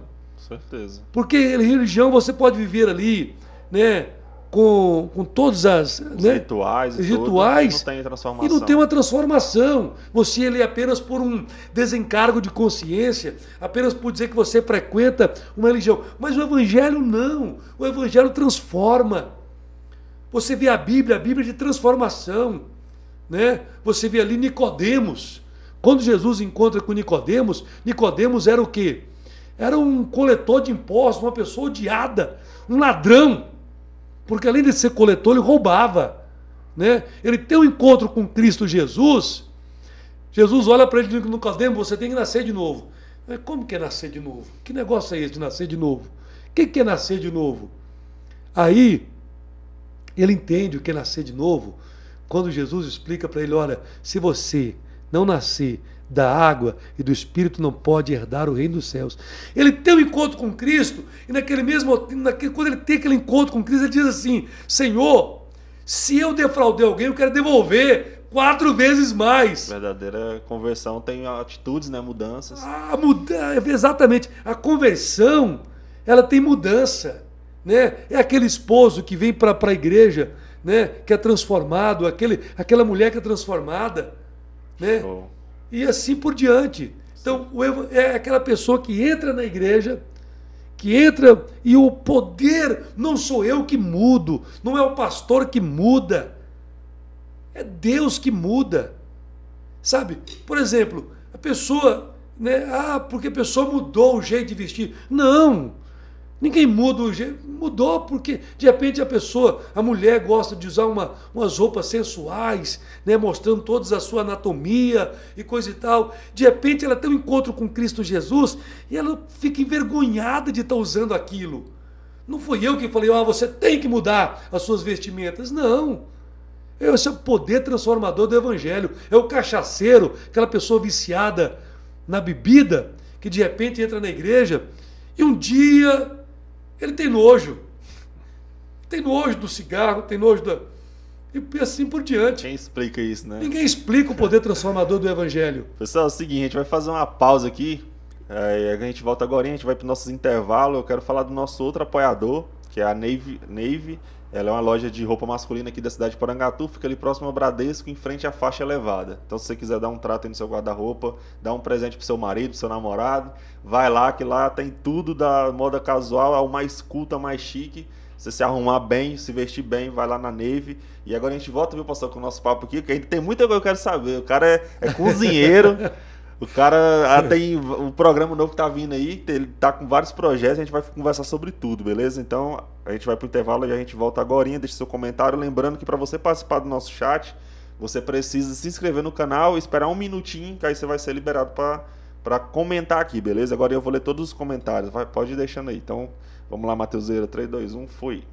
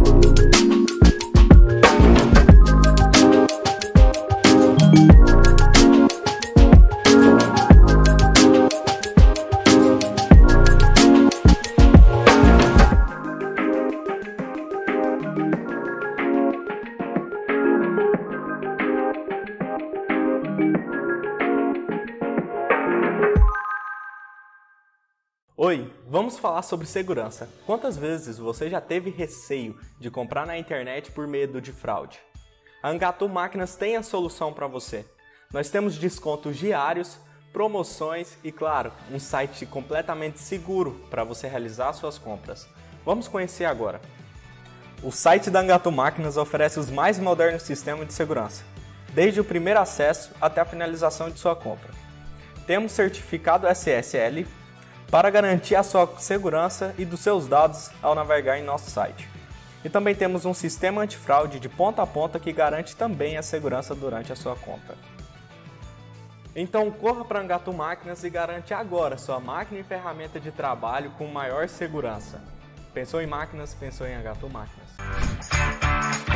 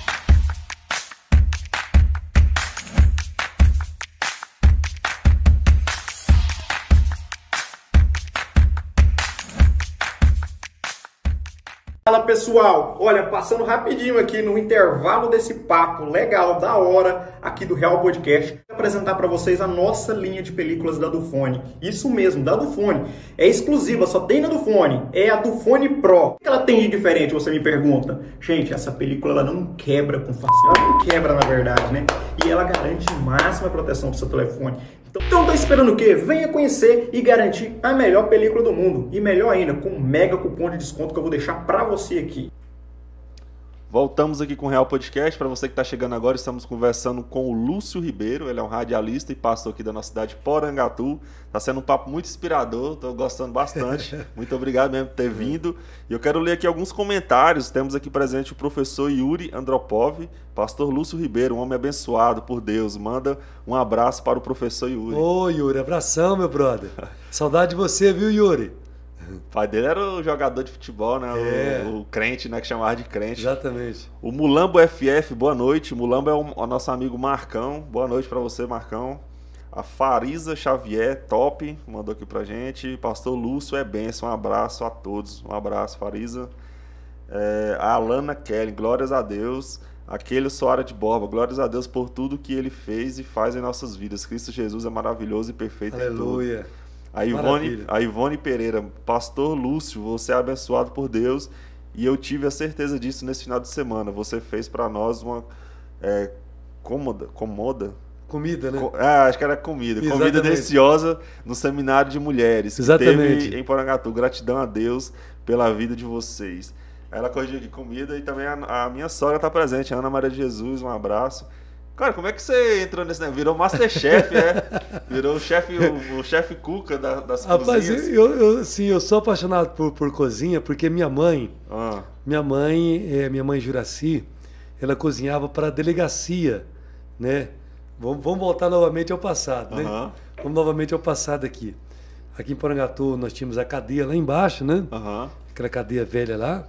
E minha mãe cozinhava para os presos. Entendi. Então, assim, minha casa era um restaurante, né? Fazia. Se tinha muito preso, tinha muita comida. Então, minha, minha casa também tinha muito, muito menino. Minha mãe nunca viu um coração desse jeito. Minha mãe, minha mãe teve sete filhos, né? Eu sou, o- eu sou o segundo, rapaz. Só para você ter uma ideia. Sou o segundo.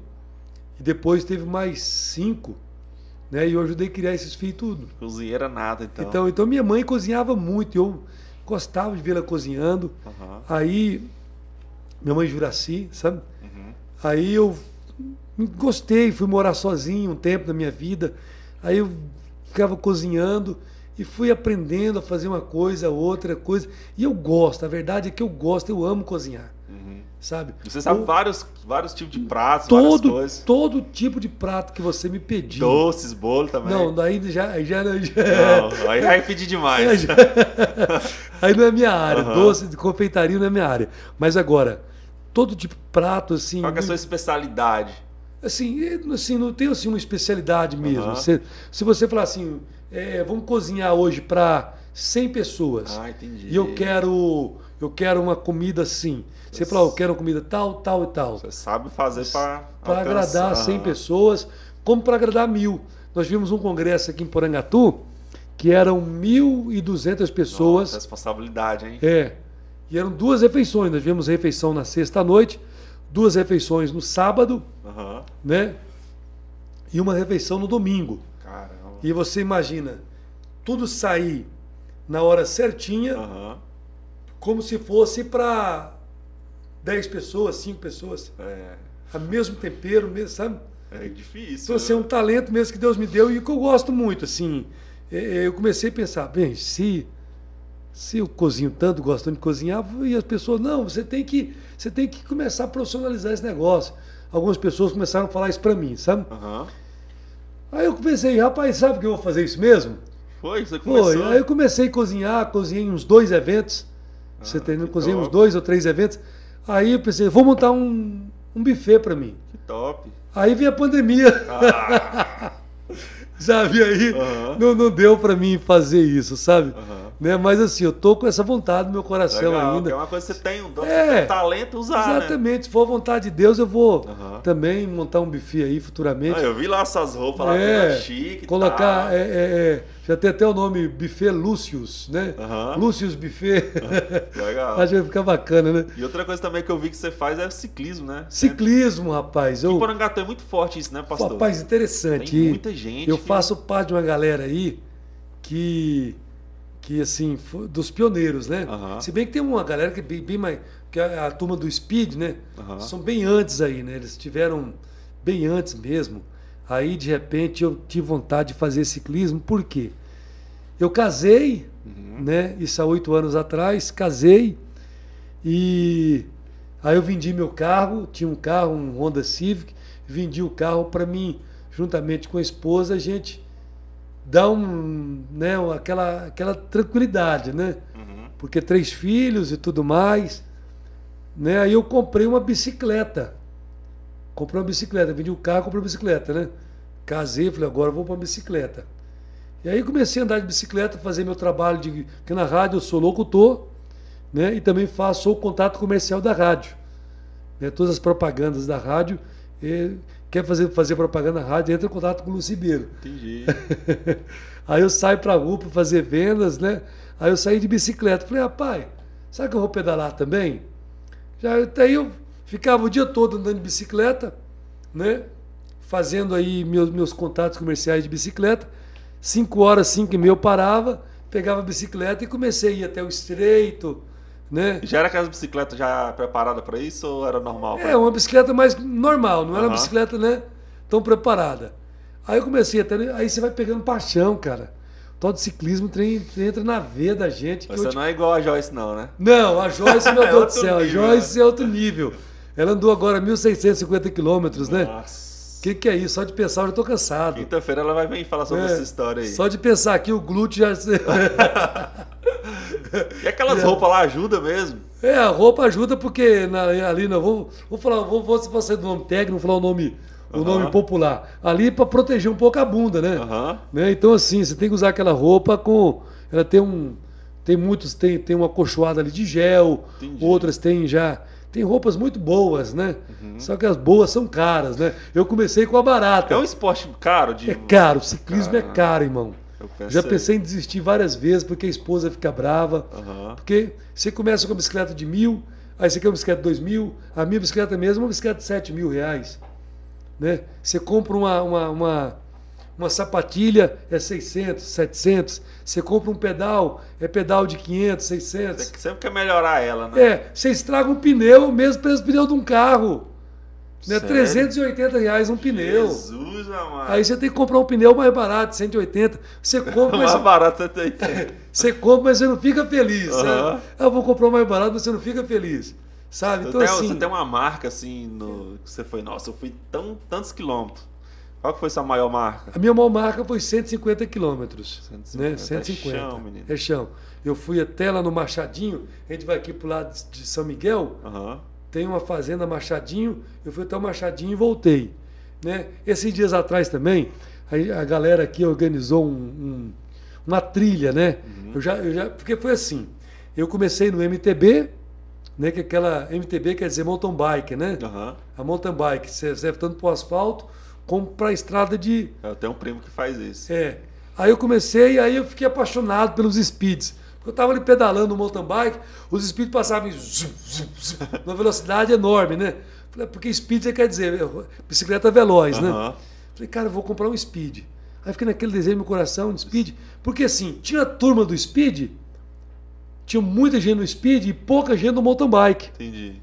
E os meus amigos do mountain bike, tinha dia que eles não iam, né? Aí eu ia sozinho, Não é tão legal sozinho, né? né? Não é tão legal sozinho. Aí eu falei, vou comprar um speed para me enturmar com essa galera, porque tinha pouco mountain bike, Aham. né? Aí eu batalhei para comprar um mountain bike. Vendi a minha, minha mountain bike, juntei um dinheirinho, não, para comprar um Mais speed, desculpa. Speed é aquelas fininhas. É aquelas fininhas. Aí batalhei com muito custo, comprei um Speed. Daí vendi meu mountain bike, comprei um Speed, juntei um dinheirinho ali e comprei um Speed. Aí fui tomar com os caras da Speed. Só que os caras da Speed é diferenciado, mano. Ah. Eles não têm unidade. Ah, Se você ficou pra trás, você ficou. tchau e benção. Tchau e benção. Ah, aquilo me grilou no começo, mas aí eu sou um cara que eu sempre fui motivado, sabe, Aham. Sutero? Sempre fui motivado. Eu não sou daqueles que desistem fácil. Eu não desisto fácil. Aí eu tive que começar a treinar, treinar para me conseguir acompanhar eles. Porque eles andam em velocidade 35, 38, 40, Nossa. até 50 km por hora, né? E é um ritmo só, zum, zum, zum, né? Aí, ele, quando você fica também, eles tiram um sarro de você e coisa e tal. Eu pegando né? pilha. né? Aí, aí eu fui pro speed, lutei para me conseguir acompanhar os caras, comecei a acompanhar os caras, né? Tava indo bem pra caramba, sabe? E nesse meio tempo, o mountain bike cresceu em Porangatu. Tinha 30 mountain bike, hoje deve ter uns 200 mountain bike. Caramba. Tem, Né? tem grupos, né? Tem grupos e vários e vários grupos de mountain bike. Tem roda presa, anjos do pedal, É, Anjos do Pedal, né? Tanto grupo aí, ciclista de Cristo, tem tanto grupo de MTB, né? E aí eu, eu peguei o Covid. Em novembro do ano passado eu peguei o Covid e fiquei uns 30 dias sem pedalar. Né? E eu fiquei doente no hospital. Ah, foi, chegou aí pro hospital. Cheguei pro hospital. Aí eu falei, cara, vai demorar eu pegar novamente o pico de speed. Uhum. Vai demorar novamente. E, e o pessoal falou, ó, você vai recuperar dentro de uns seis meses. Né? Aí eu falei, eu vou vender minha speed. Aí apareceu uma pessoa que queria trocar um speed e eu queria pegar um, meu mountain bike, né? Deu Aí eu vendi minha speed e pegou o mountain bike. Uhum. Porque o mountain bike espera. O mountain bike tem mais companheirismo. Você tá entendendo? Aparecia mais um ambiente. iam me ajudar a recuperar, você tá entendendo? Aí eu voltei pro mountain bike de novo, tô aí até hoje, Top. né, no mountain bike. De vez em quando, ah, os speed passam por mim, né, dá aquela vontade, ah, ah, eu tenho que me segurar num briga aqui para não, pra não ir para não querer voltar pro speed de novo, sabe? Top. Mas a vontade é grande. Tá? Tô bem no, no mountain bike. Lúcio, eu queria que você falasse agora sobre o futuro, cara. Como é que, que você já tá com um programa? Como é que é o nome mesmo? Esqueci. É o povo na TV. Povo na TV. O que, que você pensa em fazer para agora para frente dentro desse programa? O que, que você pensa em evoluir? Novos quadros? Como é que, o que, que você vê no futuro agora na sua carreira? Assim, profissionalmente falando, Aham. assim, como cristão, como pastor, eu tenho sonhado, sabe, eu tenho sonhado para ter de volta tudo aquilo que eu contei aqui que eu perdi. Aham. Sabe, tô nesses oito anos eu estou num processo de conquista como pastor. Uhum. Você está entendendo? É, tenho voltado a pregar, hoje eu sou um dos vice-pastores. Deus tem restaurado tudo. Você tem muita coisa ainda para conquistar Uhum. como pastor, sabe? Certo. Agora, como profissional, como profissional do rádio, hoje televisão, assim, hoje eu vejo o meu programa de rádio cresceu muito, sabe? Não tem.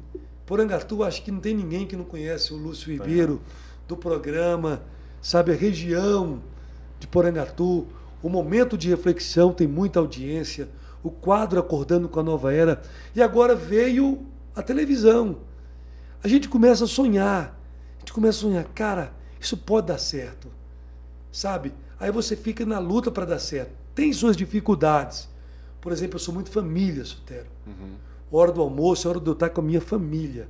Eu estou sacrificando isso por causa da televisão. Uhum. Porque o programa é de meio-dia ao meio-dia e 40, até uma hora da tarde. Então, eu estou sacrificando aquele período, porque eu amo. A minha esposa, ela é muito zelosa. Ela coloca a mesa. Todos os dias se faz a mesa em casa. Sabe? Não é apenas colocar a comida na mesa. Ela, ela prepara a mesa. Uhum. Sabe? Tem toda aquela preparação de colocar aqueles né? Uhum. Aqueles negócios embaixo do prato, esqueci que o nome, coloca, decora a mesa, sabe? Tem tudo isso lá em minha casa, em minha casa, sabe? Isso se perdeu em muitas famílias, né? É. Então, assim, todo dia eu chego, aquele momento, é o momento de estar com a minha família, de conversar com meus filhos. Então, eu estou sacrificando isso, uhum. sabe? Isso está pesando no meu coração. Mas eu estou sacrificando porque eu estou crendo que o programa de televisão pode decolar. Ele pode decolar, sabe? E, e de ter um sonho aí de ter de dizer, não, eu fiz, eu fiz televisão, sabe? Algo a mais no meu, no meu currículo. Ó, no meu currículo já, já fui palestrante, né? palestrante em, na área de pedagogia, já palestrei para professores, né? vários professores, já ministrei aula para professores, né? já ministrei palestra para 700, 800 professores, já ministrei palestra em empresas grandes, sabe? empresas pequenas. Então, assim, já, essa área de palestrante já está no meu currículo também. Show de bola. Só faltava um programa de televisão. E agora tá. Tá aí. Então, uhum. eu estou na batalha para fazer esse programa crescer. Estou tá, sendo produzido aí pelo Arley Costa. Como é que é? Você leva pessoas lá para conversar? Você, é um programa de denúncia de coisas que está acontecendo na cidade? Como é que é esse é programa? É de tudo. Programa de tudo. O programa é o povo na TV. Uhum. Sabe? A gente tá, tem entretenimento, tem denúncia uhum. tem é, é, é algo está acontecendo em Porangatu, gente que está ali presente, Entendi. sabe? Se tem algo acontecendo, nós vamos estar tá ali junto. Se tem, a gente busca assuntos da cidade. Legal. Agora a gente está com quadro às sextas-feiras, às quintas-feiras, né, tem a participação da Raíta. Uhum. Raíta, Raíta Fernandes. Fernandes. vai lá trazer conteúdos da internet, uhum. né? E, é, falando sobre filmes e conteúdos da internet, vídeos que estão bombando. Legal. Na sexta-feira a gente leva alguém para entrevistar, por exemplo, semana passada eu levei a, a, a Bia Paixão, uhum. a Bia Paixão Cakes, que hoje é uma. Próxima semana ela vai estar aqui. É mesmo? Quinta, na, nessa semana que vem, na quinta-feira. Na quinta, Deus fantástica, quiser. fantástica, ela é fantástica. Né? Tá arrebentando a internet. Uhum. Tem mais de 200 mil seguidores. Então ela. ela a história dela. É fantástica, fantástica também. Né? chegou em Porangatu, sabe assim, ela e o esposo. Né? Vou, não vou contar, não, vou, não, não vou fazer o spoiler aqui, não. né? Deixa ela contar. Mas assim, então, uma pessoa fantástica, ele veio no programa. Por quê? É pessoas do, né, do, da, da, da, cidade. Da cidade. E com isso, Deus me deu uma visão aqui. Eu falei com o produtor, ele aceitou a gente criar o quadro Gente que Rala. Né? O que, que é o gente que rala? Não tem um gente que faz? Uhum. Então vamos criar o quadro Gente que Rala. Uhum. São pessoas que estão no rala, batalhando. Então, assim, ideias tem muitas. Legal. Né? Ideias tem muito. Lá eu chuto balde, eu falo, uhum. entrar em notícias de Goiás. Eu vi e... você fazendo uns links ao vivo com outros lugares também. É, Legal então assim, demais. a gente tá. Tem tudo para crescer. Então eu estou sonhando com isso aí. Esse programa também fica salvo na internet. Fica salvo na internet, no Facebook. Facebook. Uhum. É só a pessoa acessar a TV Cega Azul. Uhum. Né? A gente transmite também em tempo real para a internet, para o Instagram, para o Facebook ah. e para o Instagram tá certo? Fica salvo lá na página, Show. né? É só você entrar aí todos os dias ao meio-dia. Gente, vamos assistir o Lucibeiro, viu? Vamos assistir o Lucibeiro aí. O Povo na TV, ao meio-dia, na TV Serra Azul. Canal Entra 23, lá, né? canal 23. Ou você pode assistir na televisão. Uhum. Já, já, quem tem antena digital, já é só clicar aí. Já, digital já é o 23.1, 23.1, né? Uhum. Ou então, não, não quer assistir na televisão, está no trabalho, né? pode entrar no lá. Facebook e, e, né? e vamos assistir. Eu tenho certeza que você vai gostar do programa.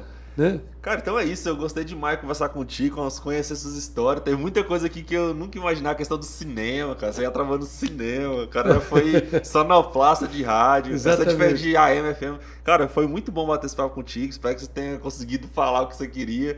Eu, pro seu testemunho, show de bola, cara. Que Olha, Deus fez na sua vida. Muito obrigado mesmo por ter vindo. Eu, eu que agradeço de coração pela oportunidade que você está me dando de estar aqui no Real Podcast admiro o seu trabalho. Muito obrigado. Parabéns, viu, João Sotero?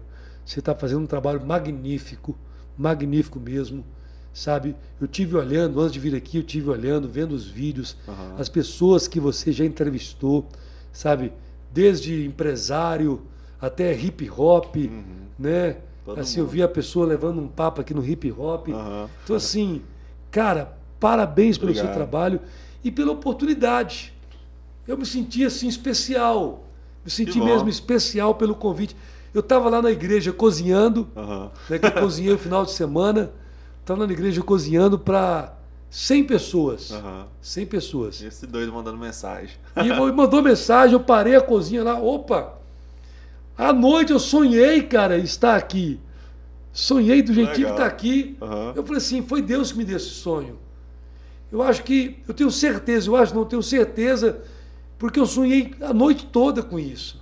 Sabe, eu tenho certeza que você que está nos assistindo, sabe, é, foi de Deus eu estar aqui hoje. Sabe, Deus queria me usar aqui hoje. Então, assim, eu fiquei feliz demais pelo Obrigado, convite. Cara. Me senti especial. Me senti especial. Você considera especial, cara. Você é Viu? especial. Me senti mesmo, sabe, assim, a gente passou tudo aquilo que que estava no meu coração. Legal. Sabe, não Feliz. programamos nada, não ensaiei é, nada. Sem roteiro, aqui sem a roteiro, ideia é sabe? Flui, né? né? E, e falei um pouco da minha história, de desde que o menino trabalhou né, lá, cobrador do Yacht Clube, olha, uhum. muita gente nem sabia disso, mas fui, talvez muitos já fui até cobrado por mim lá. Opa, vim cá receber o título. Uhum. Pegava a bicicletinha, porém na era mais terra do que asfalto, uhum. né? Trabalhei no cinema, operador de cinema né, locutor, né, e por aí. Então essa é a minha história. Cara, um cara simples e que não mudou nada, sou simples até hoje. Cara, muito obrigado mesmo por ter compartilhado sua história, gostei demais, a galera também gostou. Tem alguns comentários aqui, eu vou ler agora.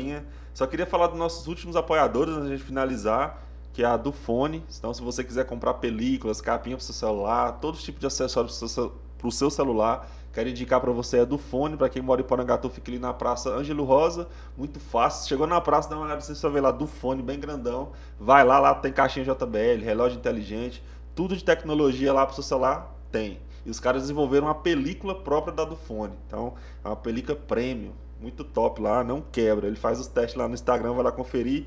O Instagram deles é do Fone Underline Oficial, vai lá dar uma conferida. E também quero falar para vocês da Mara Móveis. Então, se você quiser dar um, um up no seu, na sua casa, trocar sofá, trocar guarda-roupa, armário, tudo, vai lá na Mara Móveis que os caras é fera, divide, parcela lá e ainda dá aquele descontão para você se for pagar à vista, beleza? Então vai lá, o Instagram deles é Maramóveis Porangatu. Vai lá que vai ter o telefone deles para você entrar em contato. E agora a gente vai soltar também uns vídeos mostrando aí os nossos apoiadores. Então é isso, muito obrigado para quem assistiu, muito obrigado ao, Valeu, ao Lúcio Ribeiro. E tem também aqui o comentário do Osto. Pessoal, deixem seu curtir e compartilhe o vídeo para dar aquela fortalecida no canal. Toda vez eu esqueço. Então vai lá, compartilha, é, curte, se inscreva. E o Marcos Vinícius colocou aqui: cresci ouvindo Lúcio Ribeiro. Ótimo locutor, parabéns. Obrigado, obrigado, Marcos. é as vozes marcantes da nossa cidade. Ah, é o Confra Jovem, pastor. Confra Jovem. Porangatu vai estar sediando no dia 16 de outubro o Confra Jovem. É um evento que atinge, tá, ele é regional. Uhum. Né? Vem, vai estar gente aí, vai estar mais de 300 pessoas, 300 jovens de várias cidades, Uruaçu, Campinorte, Minasul, São Miguel do Araguaia e várias outras cidades. E vai ser um evento ali na Catedral das Assembleias de Deus. Infelizmente, infelizmente, João, nós temos aí ainda um, assim as vagas limitadas, Devido né? à pandemia, né, pastor? Devido à pandemia, então as nossas vagas já esgotaram. Mas eu creio que o ano que vem a gente vai conseguir trazer de novo o Confra Jovem. Aí vai ser vagas ilimitadas. Show de bola. Mas É. que vai ter uma transmissãozinha ao vivo, Vai não? ter a transmissãozinha ao Não, vai dar vivo. certo. Né? Quero a presença do João Sutero lá, Vou- do. Matheus, né? Mateuseira já é de lá. Mateuzinho tá já é de lá, já fez inscrição. Você é meu convidado, viu? Obrigado. Você é meu convidado como imprensa para estar lá, registrar alguns momentos do Confra Jovem. Valeu. Tá bom? Você é meu convidado. Obrigado. Por favor, tá certo? Conto com a sua presença. Bora, Matheus! Então fechou. Já fez? É. Então fechou. A Ana Maria de Jesus, boa noite a todos. Vocês aí gostam muito de ouvir o momento de reflexão do programa do Lúcio Ribeiro. Parabéns, ótimo locutor. Obrigado, obrigado É mesmo. Pessoal, então é isso. Esse foi o Real Podcast de hoje, episódio 60 com o Lúcio Ribeiro. Muito obrigado mesmo, foi Valeu, show de irmão. bola. Pessoal, toda terça e quinta, Real Podcast. Quinta-feira tem podcast com o Gessé e com a Joyce Ramos, pessoal aí do ciclismo. Vai contar as histórias São delas fera, aí. hein? São Cara, é- fera. é rodada aí, São os caras que literalmente. faz o longão, É. só de pensar eu já fico cansado. Nossa, cara, ô, 1.600. É. 1.600 km eles fizeram. Então vai ser um papo muito legal, vai contar essas histórias deles aí. Então é isso, segue a gente lá no Instagram, Real Podcast UFC. Todo domingo a gente solta a agenda semanal e, e a gente solta os cortes também. Então os melhores momentos, melhores falas, a gente vai soltar lá também desse podcast. Então acompanha a gente lá, Real Podcast UFC. Todas as nossas redes estão aí na descrição. Segue também o pastor, é, arroba Lúcio Ribeiro 2, certo? Exatamente. Segue lá o Instagram dele, acompanha, sempre tá postando lá novidades. E é isso. Muito obrigado a quem assistiu. Tamo junto. É nóis. É nóis.